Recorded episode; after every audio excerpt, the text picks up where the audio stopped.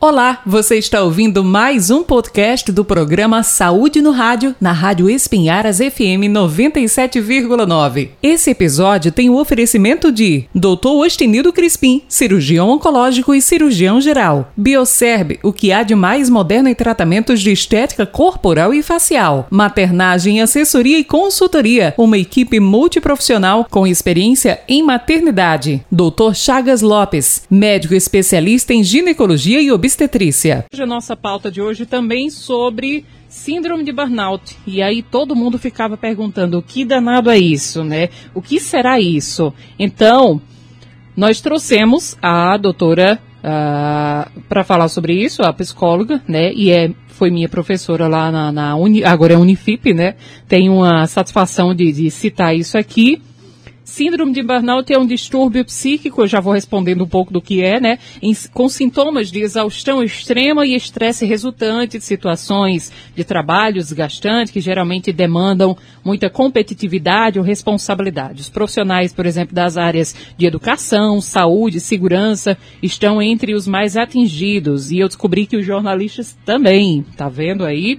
Então, com isso, é, a primeira pergunta, já respondendo também o que é a síndrome de burnout, hoje é comum esse estresse no trabalho, né, o estresse na, na vida moderna, o, o mercado de trabalho, né, mas qualquer estresse já é síndrome de burnout? Como identificar, professora? Bem-vinda e boa tarde. Boa tarde, Vânia. É um prazer imenso estar aqui contigo. É, Para falar sobre essa questão que você coloca, é importante que, antes de mais nada, é, a gente diga que a síndrome de burnout é uhum. uma síndrome que está sempre relacionada ao trabalho. Uhum. Então, ela é uma resposta à cronificação desse estresse no ambiente de trabalho. É uma doença? Bom, a, a OMS, né, recentemente uhum. reconhece a síndrome como doença, né, vai ser incluída na classificação internacional de doenças a partir de 2022. Uhum. Mas é considerada uma síndrome relacionada a essa cronificação do estresse e é um processo. As pessoas não têm como ir dormirem bem e acordarem com burnout, porque justamente se desenvolve a partir do aparecimento, do surgimento de três dimensões. Isso. Né, essas dimensões, elas são a exaustão emocional, uhum. essa sensação de fadiga extrema, de cansaço extremo, de é, exaustão mesmo a nível emocional, a nível físico. É, além disso, a pessoa começa a apresentar né, condutas de baixa realização profissional, então uhum. ela começa a se questionar sobre a sua capacidade de trabalho, ela começa a se questionar se é realmente eficiente né, na, na, atividade que desenvolve. Uhum. E além disso, uma característica muito marcante do burnout uhum. e que diferencia bem do estresse, porque o estresse não apresenta essa, essa terceira dimensão, é justamente a questão da despersonalização, né, como a gente chama, que é uma atitude de distanciamento. Né? As pessoas começam, as pessoas pessoas que têm a síndrome começam a é, apresentar uma conduta fria, uma conduta distante daquelas pessoas que elas prestam seus serviços. Então, uhum. como você adiantou, é uma síndrome característica de profissões que exigem um contato interpessoal uhum. intenso. Então, aquelas profissões que lidam mais com pessoas, a exemplo de profissionais de saúde, saúde. e de educadores, uhum. é, constituem grupos de risco. Uhum, a polícia também, né? Polícia, área de segurança, apesar de que hoje a síndrome tem sido estudada em inúmeras profissões, sim, né? Sim. E tem é, atingido realmente um grande número de profissões. Uhum. Mas aquelas mais características são os professores e os profissionais de saúde. Né? Uhum. A maior parte dos estudos, inclusive, se voltam para os profissionais de educação, segurança e saúde. saúde. É, exatamente. Então, é, eu lembro que, que no evento de psicologia lá da Unifip, inclusive, eu fazia o, o, o, cerimonial, né, como mestre de cerimônia, e o palestrante era sobre mindfulness, que é a, a, a, as práticas, né, as técnicas de mindfulness que você pode incluir na sua vida e tal, e inclusive na vida corporativa, né. Uhum. Era um médico que fazia na oportunidade, a gente falava sobre esse estresse que ele, ele palestrava sobre atingir metas, né, o campo corporativo que pede, cobra de você,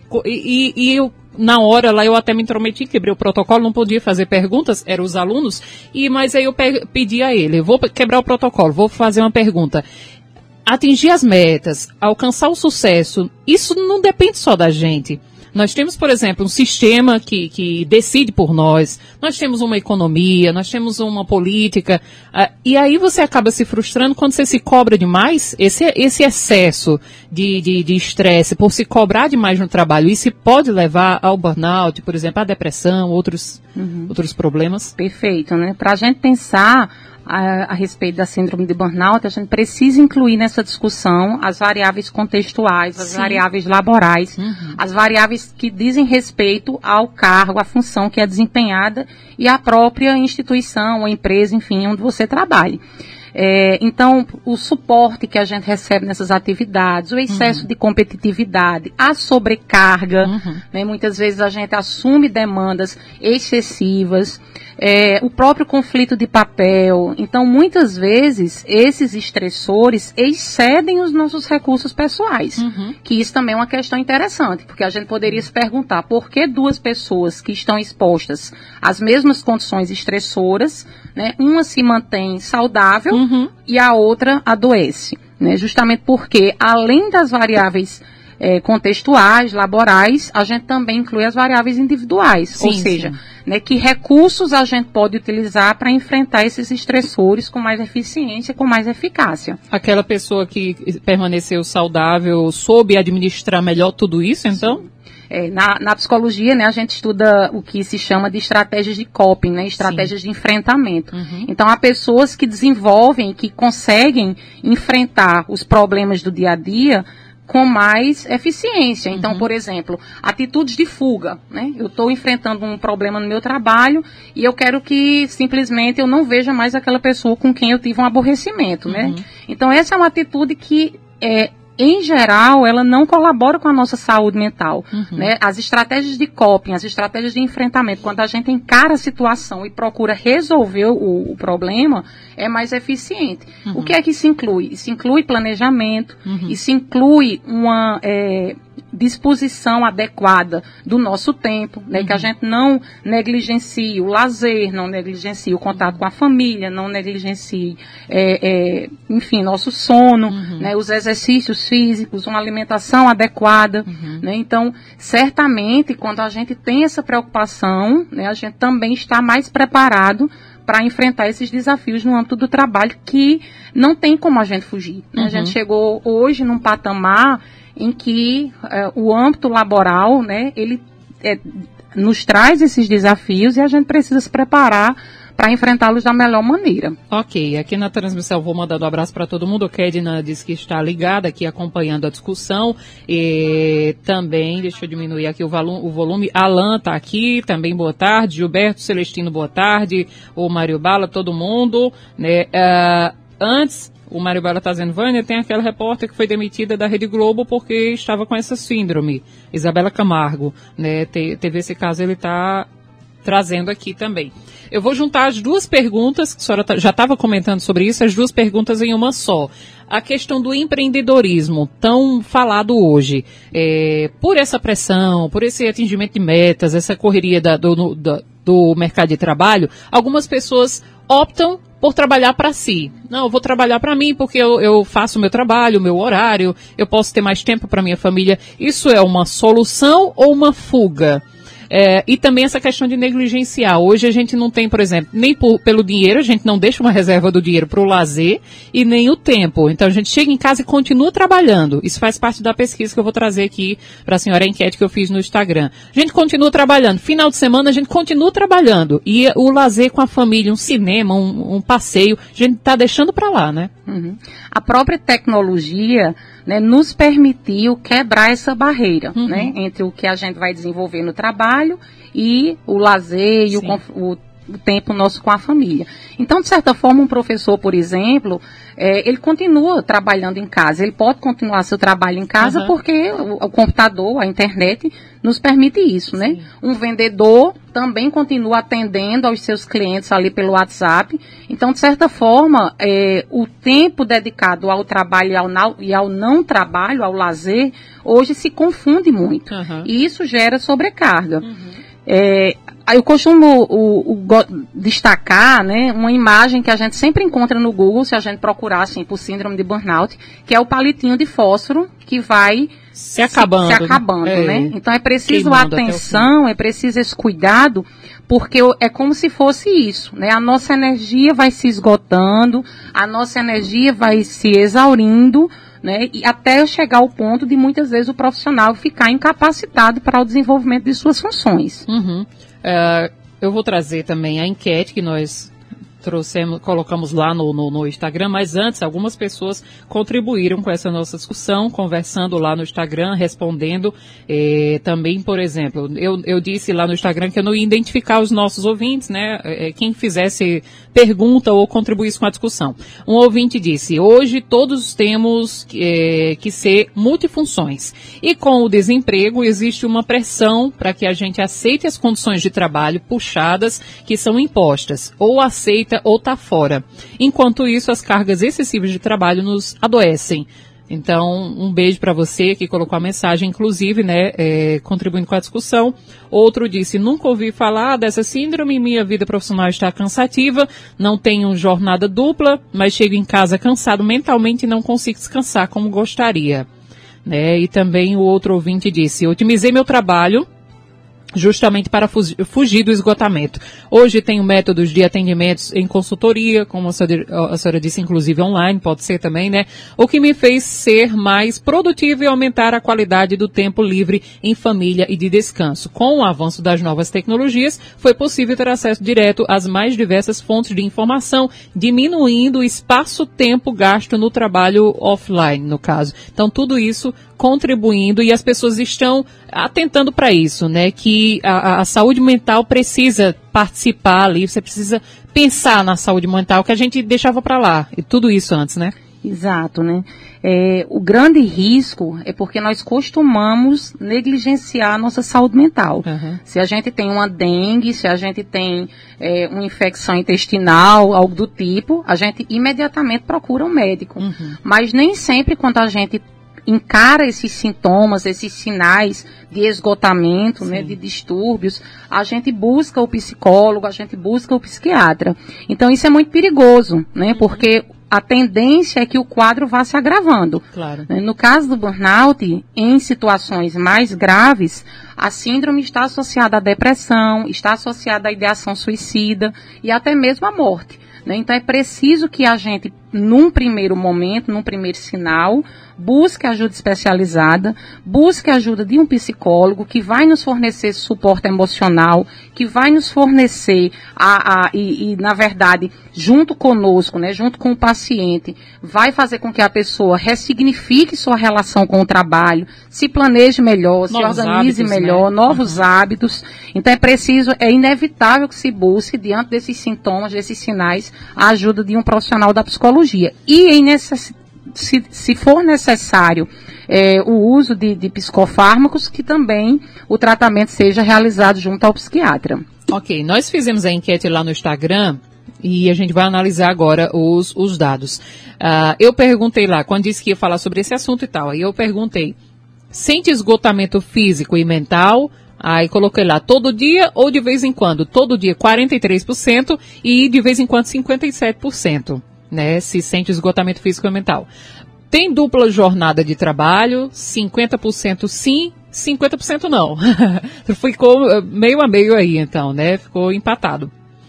Tem também a outra resposta, cadê aqui? É, quando chega em casa, consegue descansar, 48% diz que descansa e 52% diz que continua trabalhando. Faz uso de estimulantes para continuar alerta, refrigerantes, café, 65% diz que não e 35% diz que sempre, que sempre faz o uso.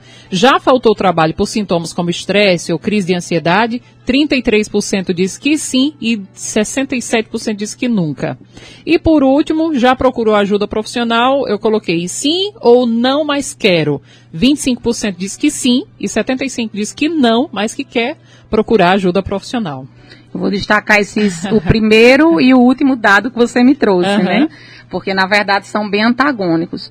Mais da metade das pessoas dizem que sentem esse esgotamento todos os dias. Uhum.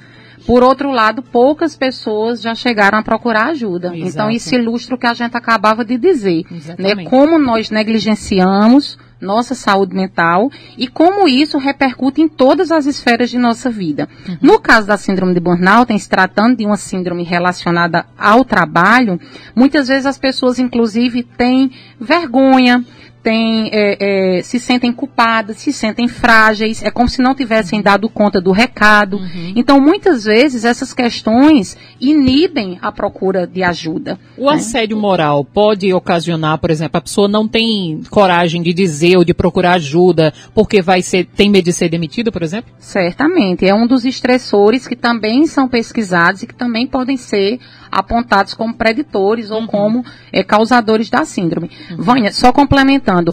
É, dados da ISMA, né, da Brasil aqui, é, que está afiliada à, à, Associação Internacional de Gerenciamento de Estresse, é, apontam que mais de 30% dos brasileiros podem ter burnout. Né? Então, é, é, um dado que a gente precisa estar alerta sim, e sim. essa sua consulta breve aí no celular, de certa forma... Bem do senso né? comum, né? Bem do que, senso é... comum, mas de certa forma sim, traz mostra... um pouco disso para a gente, né? Como é, realmente nem todas as pessoas que têm burnout estão uhum. incapacitadas para o trabalho, então isso é uma questão importante. Muitas pessoas continuam trabalhando com menor produtividade, né, com aumento da, da tendência de, de, agravar o seu quadro Sim. e sem absolutamente procurar ajuda, ou recorrendo num caminho mais perigoso ainda, a questão da automedicação, né, enfim, que é um risco, né, para a saúde que não vai resolver o problema, né, porque precisa desse acompanhamento uhum. interdisciplinar muitas vezes. Quais os sinais é, ou sintomas, não sei se é assintomático ou se é uma patologia, quais os sinais que você pode identificar que está chegando ao, ao nível de burnout, por exemplo? A família pode identificar, os amigos, os colegas de trabalho, inclusive? Uhum.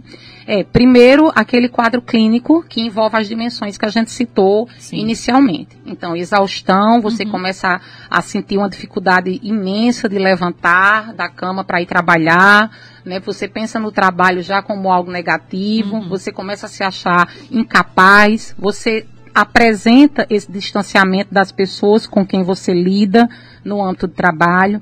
Então, essas primeiras manifestações já apontam né, que tem alguma coisa acontecendo. Uhum. E aí há pesquisadores que mais recentemente têm incluído uma quarta dimensão, que é a questão da culpa. Uhum. Então, você é exaurido né, emocionalmente, você está exaurido Sim. emocionalmente, distante das pessoas, frio, de certa forma, uma atitude negativa em relação às pessoas. Você se sente incapaz e depois você começa a se sentir culpado por estar apresentando esses comportamentos. Uhum. E quando a culpa aparece, é justamente o que a gente chama de o perfil 2 da síndrome. Ou seja, é uma forma mais grave e mais recorrentemente associada a outras comorbidades, a depressão, a ideação uhum. suicida, enfim.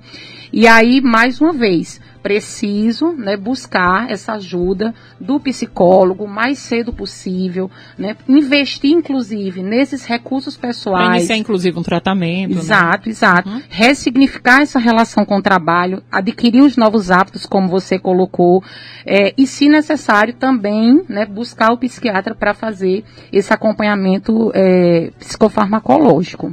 Ok. É, quando, quando a senhora falava sobre a questão da cobrança e tal, a pessoa se cobrar e se culpar também, nós vemos, por exemplo, muito hoje mensagens motivacionais, corporativas de que você tem que dar tudo de si.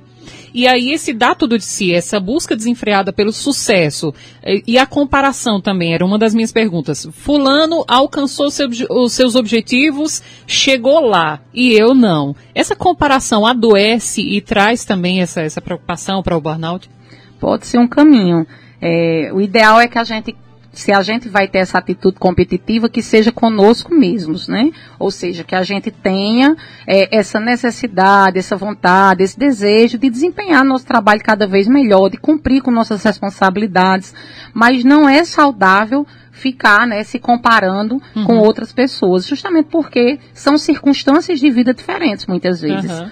E aí uma coisa que me chama também a atenção e que eu acho interessante dizer aqui para os nossos ouvintes é o quanto as empresas, as organizações também precisam despertar para essa atenção Sim. em relação à saúde do trabalhador e à saúde mental desse uhum. trabalhador. Muitas vezes a empresa a, se queixa né, de uma baixa produtividade, né? Ah, meus funcionários números, não né? vendem, né? né? Eu, eu, percebo que meus vendedores não conquistam os clientes. Mas quantos desses, desses vendedores podem estar né, adoecendo ou podem não contar com o suporte por parte da empresa no sentido de se desenvolver interpessoalmente e cumprir metas de forma mais eficiente. Então é preciso que as empresas também invistam nesse sentido. Uhum. Invistam em formação, em treinamento, em desenvolvimento interpessoal, né? não vise só a parte técnica, porque essa parte né, da, da própria saúde do trabalhador e do desenvolvimento interpessoal do trabalhador é fundamental. Uhum. As perguntas dos ouvintes aqui, eu já fiz uma, que era a questão de, de, de do medo de ser demitido, por exemplo. Ah, aqui no, no, Instagram, a Kedna está dizendo aqui, no caso, a cura se dá pelo afastamento, inclusive o trabalhador pode se afastar do trabalho, isso causa, inclusive, por exemplo, uma licença. Não necessariamente é exigido esse afastamento. Vai depender da situação. Em casos mais graves, sim, né, o trabalhador pode, inclusive, contar com auxílio doença, uhum. mas não necessariamente isso vai acontecer. Uhum. Porque em busca desse tratamento, né, dois, três meses de, de, psicoterapia já pode mostrar alguns primeiros resultados. Uhum. Né, a gente não pode, assim, quantificar tempo em se uhum. tratando de saúde mental, mas, em geral, os primeiros resultados começam a aparecer. Então, é importante né, que se busque esse apoio antes de se agravar a tal ponto, né? É, de, de precisar de, de se afastar do trabalho. E uma coisa interessante, né? Você que está me ouvindo, é preciso que a gente lembre que quando a gente não está bem, uhum. né, nesse sentido, em termos de saúde mental, nós não sofremos sozinhos. Essa repercussão chega à família, essa repercussão chega aos amigos. Então, de certa forma, as pessoas que nos cercam também são envolvidas por essa problemática. Sim, por isso que, numa atitude de responsabilidade, a gente precisa cuidar. Uhum. Cuidar da nossa saúde mental e buscar ajuda especializada. Sem dúvida. Professor, o nosso tempo voa aqui, viu, nesse programa, mas eu queria muito lhe agradecer por ter vindo ao Saúde no Rádio. Fique à vontade, venha sempre, viu? E muito obrigada por ter esclarecido mais uma vez os nossos ouvintes sobre esse assunto, viu? Eu que agradeço, Vânia. Foi um prazer imenso e pode uhum. contar comigo sempre que precisar. Ok, vou contar sim, vou chamar mais vezes.